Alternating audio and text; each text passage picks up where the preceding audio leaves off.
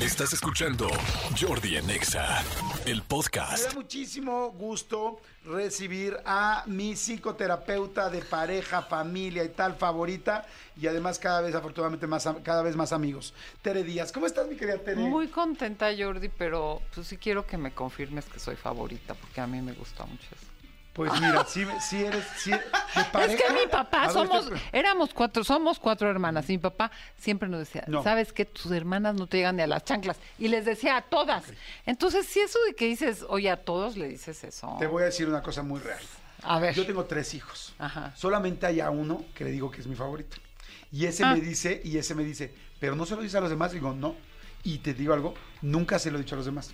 A los demás le digo, te amo con todo mi corazón, eres mi vida, tal, tal. ¿Y por qué es mi favorita? Solamente digo porque tengo más afinidad en ella en ciertos temas. Ya, ya lo dije, ¿no? Este, en ciertos temas.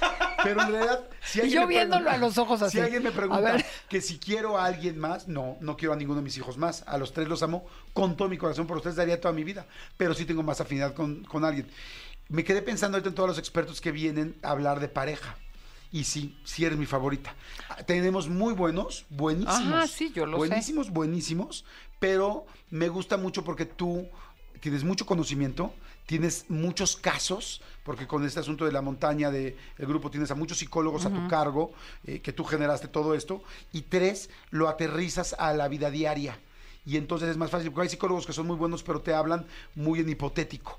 Y tú lo aterrizas al día a día con ejemplos. O sea, sí eres mi favorita. Ay, ¿sabes se lo voy a qué? Oigan, más. Arranco con la autoestima, no sé, estas inseguridades personales. Muchas gracias, Jordi.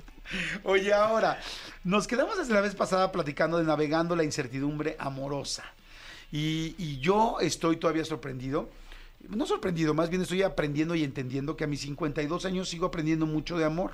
De hecho, hoy en la mañana estaba Es escuchando... inagotable el tema, Sí. ¿estás de acuerdo? Hoy estaba escuchando un audiolibro tuyo. Este, hoy en la mañana en el gimnasio me puse un pedacito de tu audiolibro. De uno que nada más sale un audiolibro, ya no me acuerdo. Ser o el que busca encuentra o el amor no es como lo pinta. Ese, el amor no es como lo pintan, es el que estaba escuchando hoy en la mañana. Y dije, sí, qué padre es seguir aprendiendo. Y estoy en un momento lindo de mi vida, amorosamente, pero digo, siempre hay que estar, hay que seguir aprendiendo. Y me gusta este asunto de seguir, pues, obteniendo nueva información, navegando la incertidumbre amorosa. ¿Cuáles son los principales problemas? ¿Qué es lo Wow. principal que nos hace y que nos pega? Mira, te cuento este nuevo libro que acaba de publicar Grijalbo, que aparte está en ebook y en audiolibro también. Eh, está dividido en dos partes y lo digo así para explicar, responder a tu pregunta. La primera parte da más cuenta del contexto.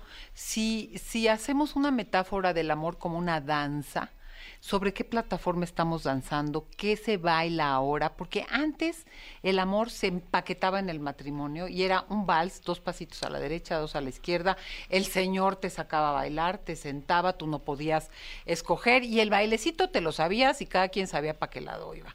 Y ahora estamos en una, en una pista que a veces patina, ¿no? Le echan jaboncito, le echan cositas, entonces resbalas y hay mm, no sabes qué vas a bailar, no sabes quién saca a quién, puedes bailar sola, puedes bailar en grupo. Entonces, esta nueva, vamos a decir, coreografía del amor, queremos seguir bailando como antes y la pista no. no. es igual, la música no es igual y ni te sacan, ni a ver si tú sacas y demás. Eh, todo esto te lo digo porque la primera parte del libro te explica por qué, para que no te culpes. La gente llega a terapia los domingos en los verdadazos, en los cursos cuando hacen preguntas. Es que sabes que no elegí bien, es que atraje, es que porque las heridas de mi infancia, es que como mi mamá no me dio pecho. O sea, todo mundo trae sus rollos personales que tienen una influencia, claro que sí, en nuestras elecciones y nuestros deseos, pero hay mucho de lo que está pasando que desconocemos y nos vivimos como fracaso personal. Entonces, ¿qué pasa? Hay unas opciones. Primero, hay unas, una creencia de que vas a encontrar, y todavía toca lo romántico, una felicidad absoluta en el amor. Y yo siempre digo, el amor no puede ser tu único proyecto de vida. Sí, no, Dos, no, no, no, no puede darte tanto, ¿no? no. Y Pero luego- así nos lo pintaron desde chiquitos, desde los álbumes de amores. Sí. Y entonces ahí empezó la bronca. Sí, y fíjate, lo uno lo puede saber, y a mí me pasa ahora que ando con Peter My Love, esa renuncia a la pareja ideal, ¿no? Porque una persona no te puede dar todo. Pero la primera parte del libro te marca para que entiendas que todos andamos patinando de alguna manera en esta pista. ¿Por qué? Porque el compromiso, te pongo un ejemplo concreto. Antes el compromiso llegaba a alguien, pedía la mano. le digo a uno de mis hijos, porque mi sobrino acaba de pedir la mano, y mi hijo, ya no, ¿qué? qué, qué? ¿Qué es eso? O sea, ya ese, ese evento ni lo entiende. Pero había esta, primero nos comprometemos, luego nos conocemos, luego a ver si nos caemos bien, y luego nos casamos, y luego cogemos y a ver si nos sale la cama. Y ahora fíjate, las cosas que más ansiedad produce, la gente pregunta, es que ¿qué somos? Es que ya le pregunto si si, si nos vamos a ir a vivir juntos o querrá casarse. La gente primero se conoce, baila en la pista, tiene vida sexual, algunos se van a vivir juntos, viajan y no saben qué son porque el compromiso es el resultado de las interacciones y luego te digo, ¿y compromiso a qué? ¿A casarnos? ¿A vivir juntos? ¿A ser A amigos con juntos. derechos? ¿A sí querer formar familia? ¿A, a hacer compromiso? poliamor, hacer una relación abierta. ¿Hacer compromiso a qué? Y eso genera mucha angustia. Ok. Otra otra otra situación y lo plantea muy bien el libro al principio Perdón, es perdón, te voy a interrumpir nada más ahí. Efectivamente, entonces, podríamos decir que uno de los principales problemas es no sé qué somos, No no, sé sé qué somos. O sea, es- o sea, sí está bien cambiar el proceso de primero igual, eh, por ejemplo, a mí el otro día me Es preguntaron, que te voy a decir, no es de bien o mal. Así está pasando. Es rarísimo que alguien se acerque y te diga, yo fíjate en mi pendejez a los 15 años que me hice novia del que fue mi esposo y padre de todos mis hijos. A los 15 años, imagínate. Bueno, Sí, yo vengo muy muy, re- chiquita. muy retrasada, aparte en términos de... Yo quería que me dijera que era algo formal a los 15 años. Y me casé con él. Y me dijo, yo quiero hacer algo formal contigo. Imagínate la mentalidad. Yo, yo era pues muy, muy, muy Sí. burra. Pero sí había un cierto compromiso y una, te aseguraban algo. Hoy no. Hoy no. Y entonces eso es lo que nos da mucha ansiedad en- Muchísima. mientras vamos conociendo a la gente. Nada más me quedé, me quedé ahorita con una pregunta. La gente que le va bien en el amor, eh, o, o que creemos que le va bien, que tiene una pareja fija hace 15 años, 20 años, bueno, esos son los números de los que yo hablo por la edad que yo tengo, ¿no? Este, pero que ves y es, wow, qué buena pareja, o mira, yo de mis amigos somos siete amigos, todos nos divorciamos menos uno, eh, menos uno, y los veo, y los veo felices y contentos con sus problemas. ¿Qué es lo que hicieron bien? O sea, eh, dejaron pasar cosas, las heridas de los dos no, no chocaban, hicieron nuevos contratos, o de plano uno es súper flojo y dice, güey, lo que sea sí, lo que sea sí. Mira, yo creo que son varias cosas, pero uno, hay un sentido de realidad. Hay un sentido de realidad en el sentido, no se puede todo, no se logra todo, porque ese es otro problema. Hay una venta de la felicidad como, ya es como deber, pasarte la bomba súper que satisfaga todas tus necesidades. Yo creo que hay un sentido de realidad. Hay un entrenamiento a tolerar ciertas frustraciones y a posponer ciertas gratificaciones. O sea, estar bien con una pareja no es estar todo el día wow, el, el- el- el sexo no es al 100. Hay una hay un, ahí hay un bienestar, hay una confianza. Y yo creo que algo importante, Jordi, de las parejas que duran, y es algo que se habla en este nuevo libro, Navegando la incertidumbre amorosa, que lo escribí con Mónica León, es eh, actualizar la relación. Uno cambia, uno cambia. Entonces, quien se queda fijo en, tú me dijiste, tú, tú querías, tú no querías. Hay, hay parejas que empiezan porque no querían tener hijos y luego alguien quiere. Hay parejas que empiezan eh, pensando en que eran una pareja monógama cerrada y luego quieren abrir. Hay parejas, en fin, te puedo decir mil cosas. Hay parejas que disfrutaban viajar todas las vacaciones con los papás y alguien dice, yo ya, Ya ¿sabes qué? Ya no. Y entonces esa actualización de los acuerdos con negociaciones, que ojo, una buena negociación siempre deja a las partes algo insatisfechas. Hay algo interesante que está diciendo de la palabra negociación. Les platico eh, a la gente que nos está escuchando. Yo creo que yo, por ejemplo, yo soy una persona muy perfeccionista y me atreveré a decir que muy bien hecha.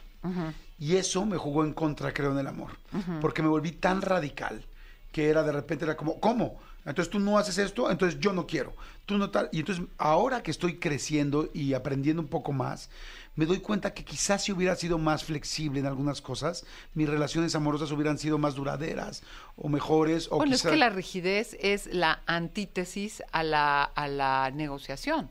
Porque tú crees que tienes una idea, que eso debe ser, que está bien, que está mal, ¿no? Y sobre todo, antes se podía decir que lo que estaba bien y lo que estaba mal era casarse, pero tener hijos, pero vivir juntos. Y ahora hay parejas que dicen, somos súper comprometidas y no vamos a vivir juntos, ¿no? Creo que la flexibilidad, uno, Y te diría otra parte que también viene en el libro, que es la segunda parte que se aterriza cosas muy prácticas, es la resiliencia. ¿Por qué?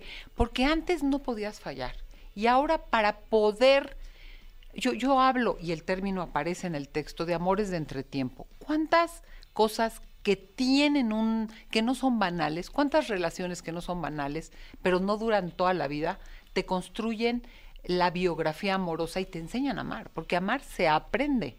Y a entender de qué va esta pista de baile, eh, con un cuidado a la otra persona, con una adoración mediana, y tú te aseguro, no vamos a hablar aquí, si tú me preguntas o yo te pregunto, ¿cuántas relaciones o encuentros tuvimos que fueron, voy a decir entrecomillado, fugaces, porque a lo mejor hasta sabías que no iban a durar, pero que transformaron tu vida de manera importante. Sí, que te- aprendiste algo importante. Y la gente tiene pavor de que no dure. Pero ¿cómo me aseguro que nunca me va a pintar el cuervo? Pero que siempre me va. No, eso nadie te lo puede asegurar. Pero tienes, si tú sabes que un final, porque todas las relaciones van a terminar por separación o por, o por muerte, van a terminar, si tú sabes que tienes la fuerza para no acabar roto, deshecho, destrozado, porque te cuidas, porque en la elección sabes que hay cosas, es que hay gente que empieza con, te lo juro, el otro día apareció una consultante que me decía, es que me lo dijiste hace dos años. No, pues sí, la persona daba cuenta de ser, de veras, tener conductas sociopáticas, ya no te digo las cabronadas que le están haciendo, pero cuando no lo quieres ver, y no eliges, y una cosa es rasparte y otra cosa es que te den hasta con lo que no y salgas muy lastimado. Entonces, esas elecciones te permiten que te duela, pero que te recuperas. O sea, perder un amor duele.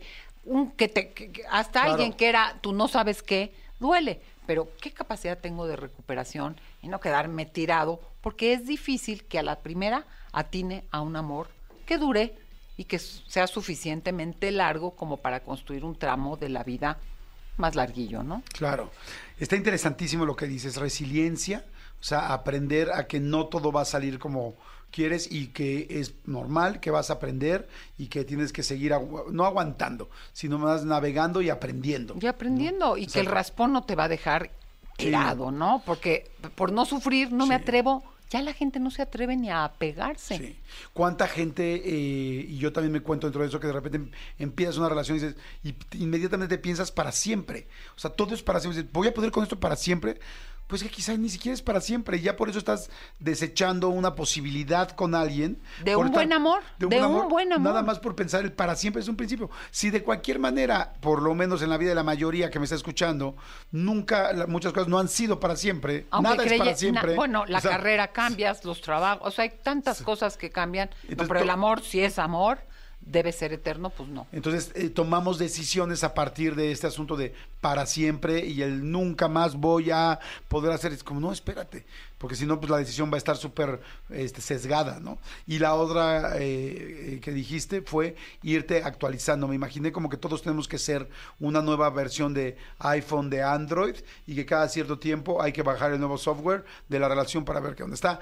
Fantástico. Navegando la incertidumbre amorosa. Ese libro ya está físicamente, lo estoy Ya viendo está aquí. físicamente, ya está en audio, ya está en ebook eh, y acaba de salir el mes pasado, ¿eh? está estrenándose. Perfecto, buenísimo. Entonces pues, vayan a buscarlos de Grijalvo, de Tere Díaz y en este caso también de Mónica León, a quien creo no conozco, pero le mando un caluroso saludo. Gracias. Jordi. Oye, gracias, muchas gracias, Tere. Oigan, y gracias a toda la gente que está mandando WhatsApp. Son las 11 de la mañana con 31 minutos. Con 31 minutos. Oigan, rapidísimo les platico. Eh, este año regresa algo que me fascina. Yo ya tuve la oportunidad de ir y me gustó muchísimo. Y es la novena edición del Bolo Fest. Es este desfile navideño en Liverpool, que es una locura, es precioso. Con carritos alegóricos, trae globos, trae bailables, trae este, coreografías, trae personajes, este, comparsas, marching brands, este, de estas marchas padrísimas. Todo esto lo ha preparado Liverpool durante todo el año. De hecho, yo conocí a la persona que preparaba este evento, no sé si todavía lo sigue haciendo, y lo hacían con tanto ánimo y emoción que dices, wow, yo fui a uno y dije así de, ¡ay, qué increíble! Así es que vayan.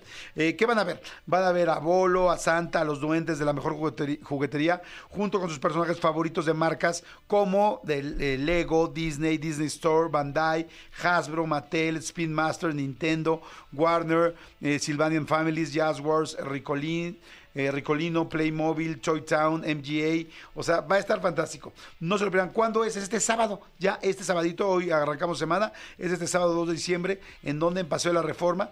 Va a arrancar en la Glorieta de la Diana este, y va a ir hasta la Glorieta de las Mujeres que luchan. Eh, como cada año, no pueden faltar las sorpresas. Va a haber de todo. Va a haber un toque diferente con cuatro segmentos musicales que son latino urbano, pop dance, electronic dance music, eh, perdón, electronic y dance music. Que además pues, los chavitos están todos metidísimos en toda la música. Así es que bueno, y no podía faltar el tradicional navideño para que estén ahí bailando y pasándola muy bien. Y bueno, en fin, señores, eh, otra sorpresa es que hay un jingle de Bolo Fest que van a poder encontrar en sus plataformas de streaming de música favorita como Dale Play a la Navidad, así pónganle Dale Play a la Navidad, escúchenlo, apréndenselo y van y lo cantan con sus hijos, con sus sobrinos, nietos o con tú solo si tienes muchas ganas de ver el desfile, ve y le vas a pasar padre, está muy lindo para niños, adolescentes, adultos, para todo el mundo. Así es que bueno, darle play a la Navidad, te esperamos sábado 2 de diciembre, este sabadito. Son 11.33, vamos a corte. minuto. sí, eh, recu- recuerden que regresando, bueno, no recuerden, no se los hemos dicho, pero regresando vamos a tener Jordi Got Talent. Ajá. Entonces empiecen a marcar aquí a la cabina 51663849, 51663850, si tienen algún talento radiofónico, algo que nos quieran presumir y quieren llevarse boletos, marquen ya la cabina porque el Jordi Talent va a estar hoy. Va a aquí. empezar ya, tenemos ya nuestro jurado, eh, quieren ganarse boletos para ver a Miranda o para ver a Alex Intec o para más boletos que tengo por ahí, con mucho gusto, pero no los tengo por ahí, los tengo aquí en el escritorio. Ahorita regresamos, venga. Jordi Rosado en Exa. Escúchanos en vivo de lunes a viernes a las 10 de la mañana en Exa FM 104.9.